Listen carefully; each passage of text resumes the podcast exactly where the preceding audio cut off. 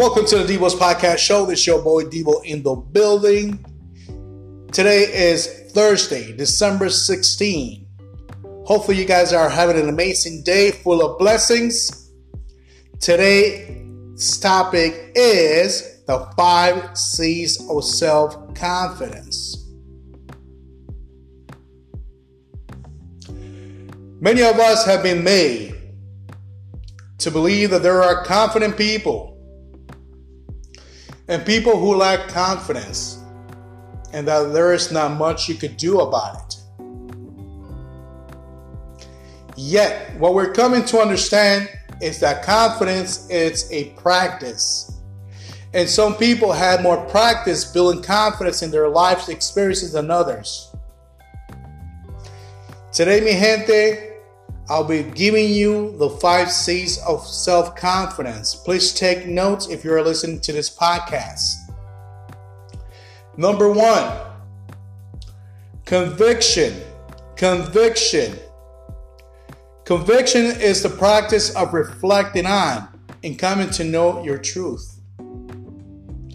Many of us never name what we believe in because we've been taught to go with the flow or follow directions. You can do both. You can go with the flow and follow directions if you choose and still know what you believe in. When you know what you believe versus what you're expected to believe by others in your life you have more choices about what you do with your beliefs. Number two, certainty. Certainty. Confidence in its simplest form is trusting your truth. Holding your truth is your truth.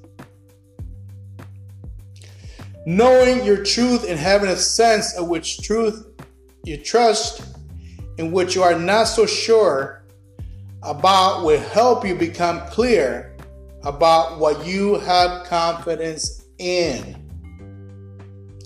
Number three, commitment. Commitment.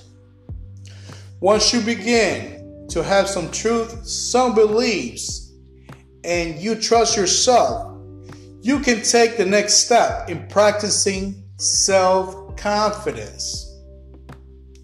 And that's considering how your truth can actually guide your actions. Number four, courage. Courage. For those of us who have not known our truth or have hidden them from others, taking actions on your truth requires courage because it is a new way of moving in the world that is less other, based more from your own internal guidance custom. Number five, connection. Connection. Being confident in yourself is not about being arrogant or uninfluenceable. It's about staying clear that this is your truth while respecting their truth.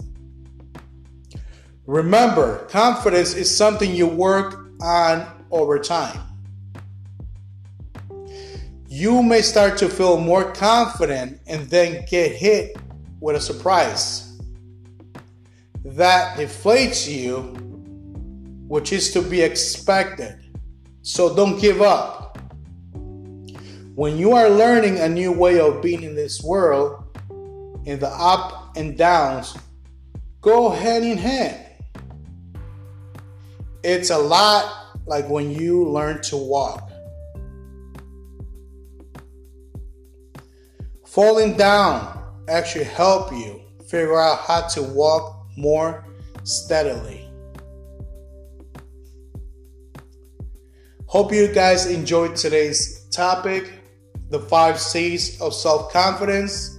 Don't forget to share with your friends. This is available on Spotify and other platforms on the internet. and I'll see you on the next episode.